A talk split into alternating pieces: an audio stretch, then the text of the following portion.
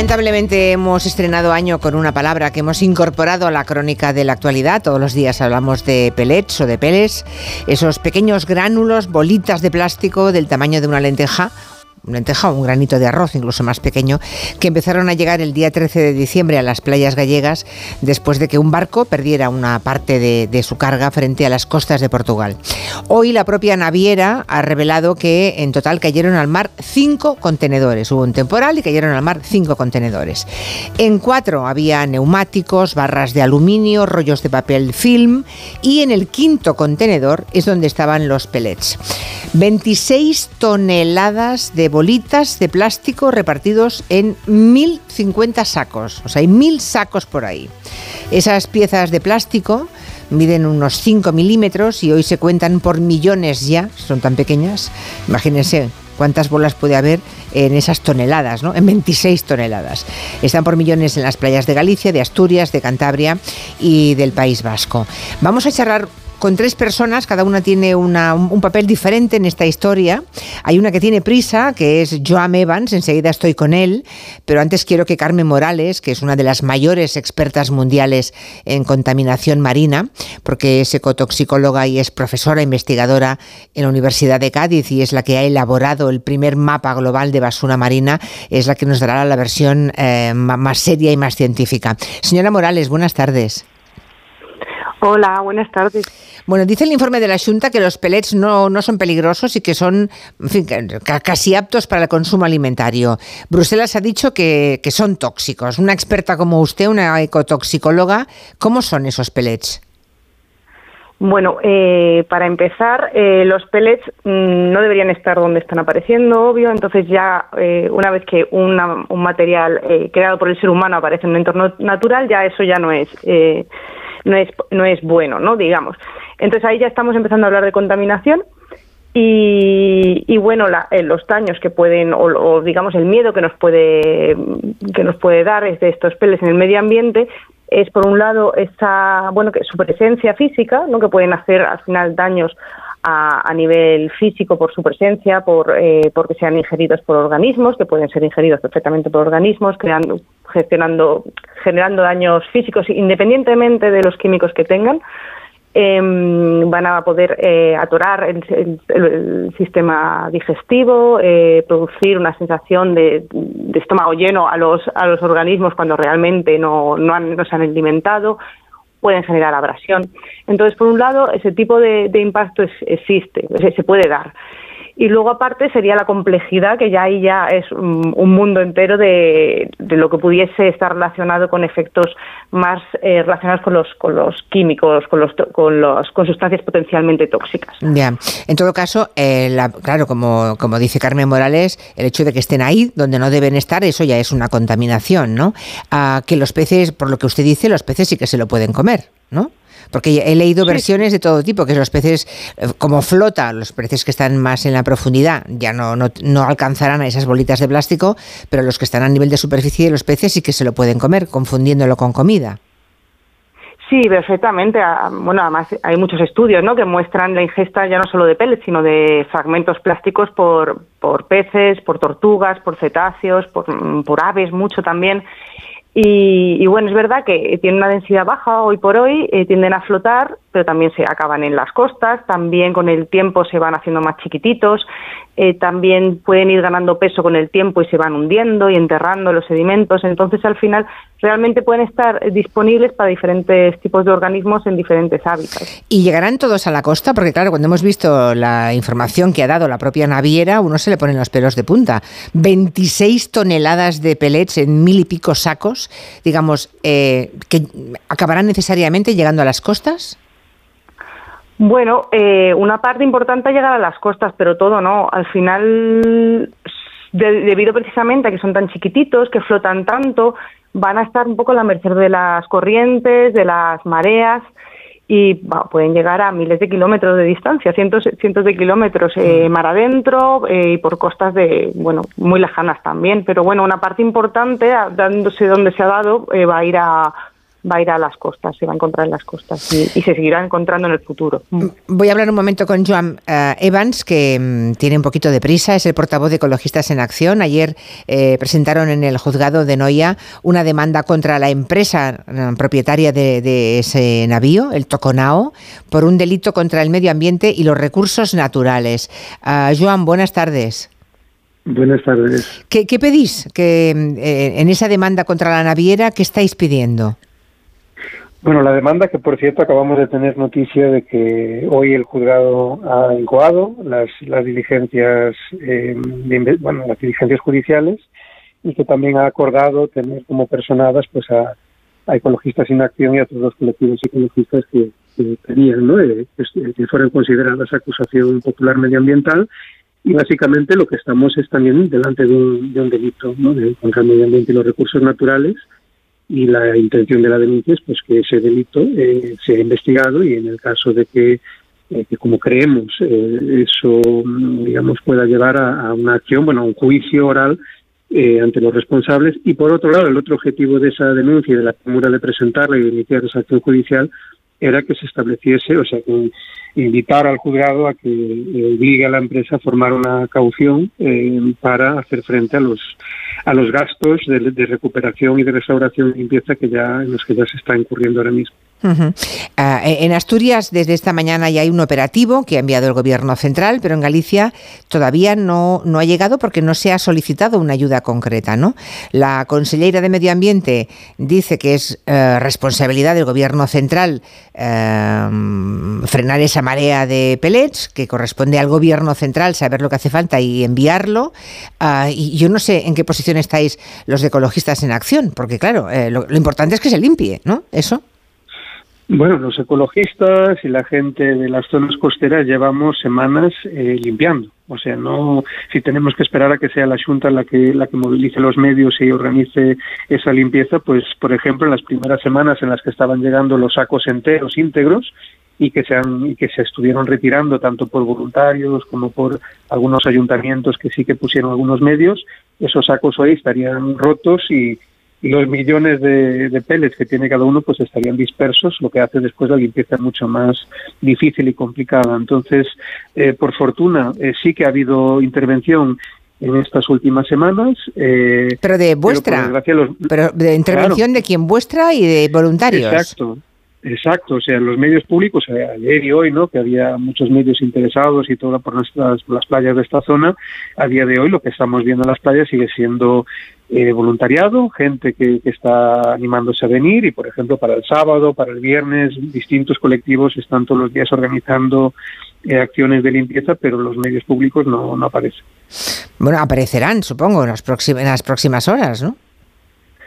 Eh, bueno, no sé, de noche tal vez, ¿no? Pero esta será mala hora para limpiar, ¿no? Hay que pensar que además la limpieza es, es un trabajo muy meticuloso, porque como decía, los sacos, que es donde era más fácil retirarlos, ya, se han roto, la mayoría están apareciendo muy pocos. Bueno, es que yo, he visto, hemos escuchado a la, a la consellera Ángeles Vázquez pidiendo que los voluntarios que no fueran a limpiar sin permiso, porque dice que pueden hacerlo peor, que pueden hacer que las bolitas de plástico acaben más, más enterradas todavía y más dispersas.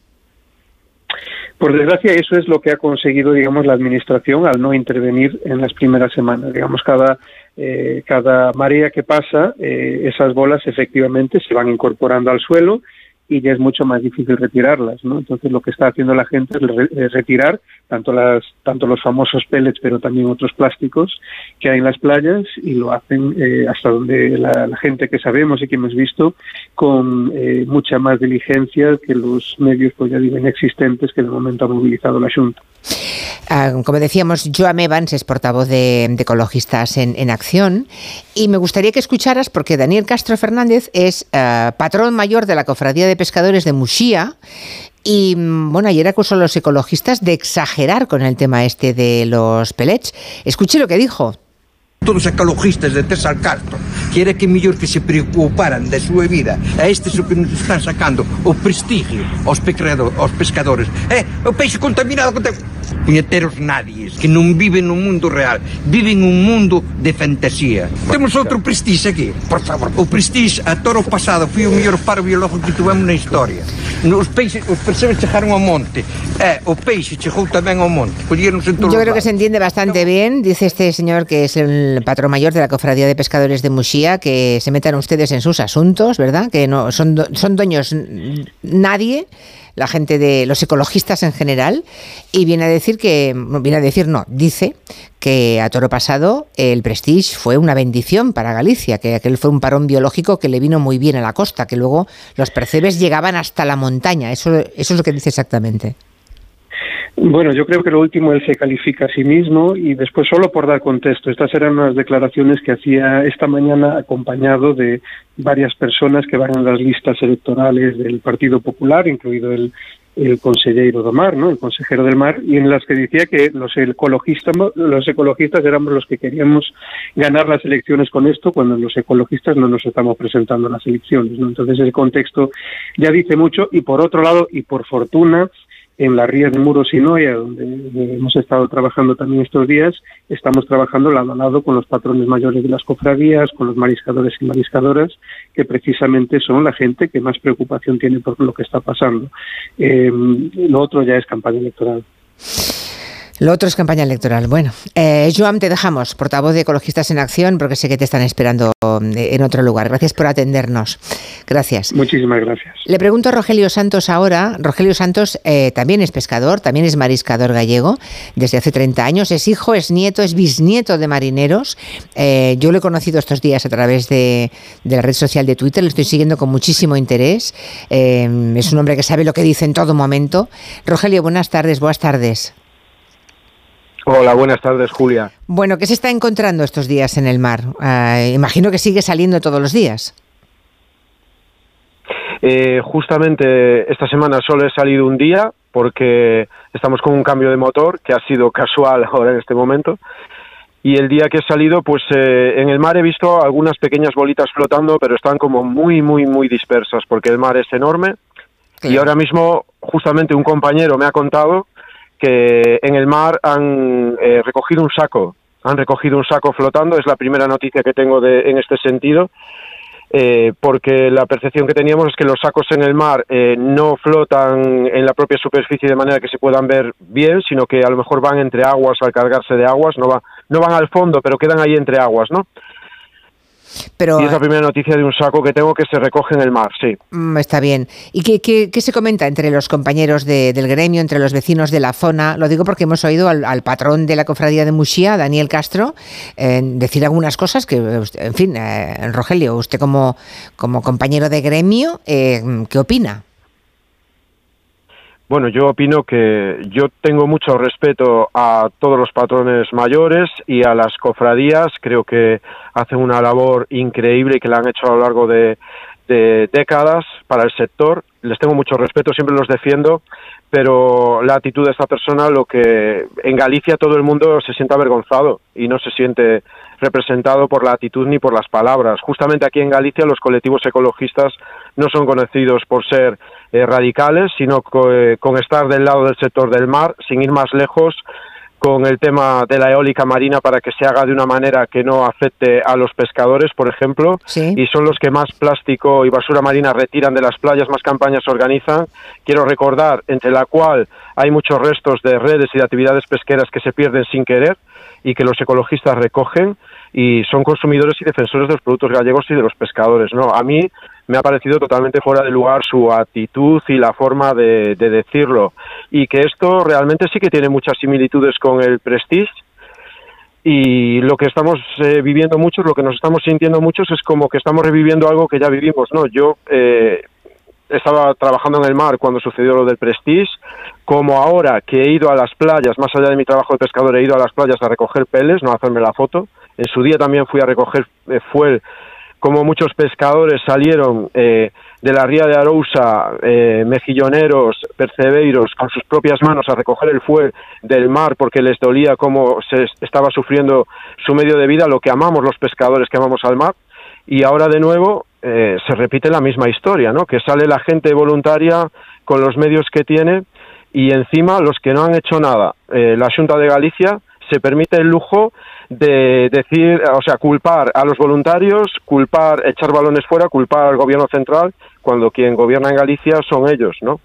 No sé, es un poco desesperante, los pescadores llevamos muchas encima, y, es un poco desesperante todo esto. Rogelio, he visto que, mm, creo recordar, ¿eh? porque le, sigo en Twitter todas sus intervenciones y creo que ha dicho que el pescado y el marisco gallego está en perfectas condiciones, que la gente lo puede seguir consumiendo con absoluta tranquilidad, ¿verdad? Sí, eso no quiere decir que evidentemente todo aquello que, como ha explicado otra persona que ha estado ahí, cualquier cosa que daña al mar, pues daña al pescado y daña no a los pescadores, daña a la sociedad. Y recordemos que Galicia es eh, una gran despensa de productos del mar, no solo para nuestra tierra, sino para toda España, a un nivel enorme. Y cualquier cosa que daña el mar, eh, pues está dañando todo esto. Distinto es cuando hablamos del tema del consumo y los productos pesqueros, que está fuera de toda duda su seguridad y la gente puede consumir pescado tranquilamente. Pero para dar esas certezas es necesario eh, dar explicaciones. No podemos pedir fe ciega a la gente y ni podemos estar continuamente dando mensajes contradictorios eh, por parte de las autoridades gallegas de hoy es tóxico, mañana no, esto es como una bandera, es como una bandeja de plástico de uso alimentario, podéis mezclarlo y haceros un guiso con chopo con él y, al día siguiente decir que, que se lo pueden comer los peces cuando es una posibilidad pero que no va a afectar al consumo humano y que los peligros tienen más que ver con la inacción y que con estas bolitas se extiendan por todas partes, se dificulte eh, que puedan extraerse y que vienen a sumarse a lo que ya estamos sufriendo en el sector del mar, que es un montón de agresiones que las rías ya no pueden soportar más y que tienen que ver con la minería sin las debidas garantías, la falta de depuración de aguas fecales, cantidad de cosas que, hay que, atajar. Claro, hay, hay una, lista, ¿no? Una lista, un inventario de problemas que tiene la costa, claro. Muy grande, sí, sí, sí. Por eso hemos llamado también a Carmen Morales, que es la gran experta, la ecotoxicóloga, claro, porque eh, la era actual se llama en teoría antropoceno, pero hay muchos científicos que piden que ya llamemos a esta época plasticoceno, ¿no? Hay un estudio de la Universidad de Newcastle que dice que cada año una persona se come como lo equivalente a una tarjeta de crédito de plástico, cada año nos la comemos. ¿Es eso, no? Más o menos, Carmen. Bueno, eso son también busca a veces un poco de titulares así un poco grande, pero bueno para que nos hagamos una idea, ¿no? Pero claro que nos comamos eso, sí. Sí, ay, perdón, que no escuchaba bien. No, le preguntaba si eso es verdad. Es decir, que a cabo del tiempo eh, estamos comiendo, estamos ingiriendo las personas una cantidad de plástico mm, cada vez mayor. Bueno, realmente estamos muy expuestos a plástico, pero a muchos contaminantes. En nuestro día a día los inhalamos, eh, los utilizamos a diario, eh, lo tenemos en nuestros muebles, en nuestras ropas. En, todas partes, realmente estamos muy, muy expuestos a, a plásticos, a químicos asociados con plástico y otros también, diferentes. Y, bueno, eso, eso es así, eso es así. Y cada vez como vamos conociendo más cosas y cada vez se van regulando mejor, pero todavía hay que seguir trabajando e investigando en eso para, para, vamos, para proteger la salud ambiental y la humana. Ah, Rogelio, la marea de, de pellets ha llegado, me dicen, a 10 espacios protegidos, ¿no? Em, hay un montón de espacios protegidos a donde ya ha llegado. Es una, bueno, que el juez imponga a la empresa una, una caución de 10 millones de euros para hacer frente frente a gastos de descontaminación, supongo que, bueno, y, que sobre todo la Unión Europea esté sobre esto, imagino que es lo, lo que más puede tranquilizar, ¿no? O sea, que se pongan, que se pongan las pilas y que se lo tomen muy en serio. Sí, bueno, yo, yo estaré tranquilo cuando lo vea. Cuando lo vea realmente materializado ese pago y todo eso. De momento sí son buenas eh, noticias, pero me gustaría también oír noticias de que, de que el gobierno gallego y el gobierno del Estado pues se muevan para endurecer las normas, no para impedir el tráfico marítimo, pero sí que para que esto sea más seguro. Lo de los peles en Galicia es una novedad, pero en, en, Cataluña me dicen que ya por las playas los conocían y este mismo mercante hace un tiempo ya ha perdido no sé cuántos contenedores en el mar. Entonces, ¿esto qué es? Que cualquiera puede llegar por, semejante fuente de riqueza como son las rías gallegas, de la que depende tanta gente para vivir y tirar lo que sea y, luego ya se verá. Bueno, esto es más serio de lo que parece. Ese es el tema, ese es el tema, porque perdieron cinco contenedores, en uno neumáticos, en otro barras de aluminio, en otros rollos de papel film y luego los, los pellets en, otro contenedor, ¿no? Pero en efecto, es gente que hace un negocio con esto y que la legislación debe ser muchísimo más estricta con, con, estas navieras que tienen, tienen, en este caso, bandera de Liberia, creo recordar, y bueno, ahí me las den todas, ¿no? Si no se cae, no se cae, si se cae, pues casi siempre se van de rositas. La ley tiene que ser estricta con ellos y eh, ya producida la desgracia, que se pongan las pilas y que por favor limpien. Que de eso vive Rogelio Santos y, miles de personas más. Y de ahí disfrutamos todos comiendo pescados y mariscos de Galicia, que sin embargo podemos seguir comiendo tranquilamente. Ese mensaje hay que darlo. Carmen, gracias por atendernos. Carmen Morales y Rogelio Santos. Muchas gracias. Gracias. Los que quieran seguirte a través de Twitter les invito, porque es muy interesante todo lo que cuenta, Rogelio. Un besito enorme para ti y para toda la audiencia desde Galicia. Piquiños, buenas tardes. Llegando a las 6 de la tarde, las 5 en Canarias, vamos con las noticias del boletín y a continuación abrimos el tiempo de gabinete. En Onda Cero, Julia en la Onda, con Julia Otero.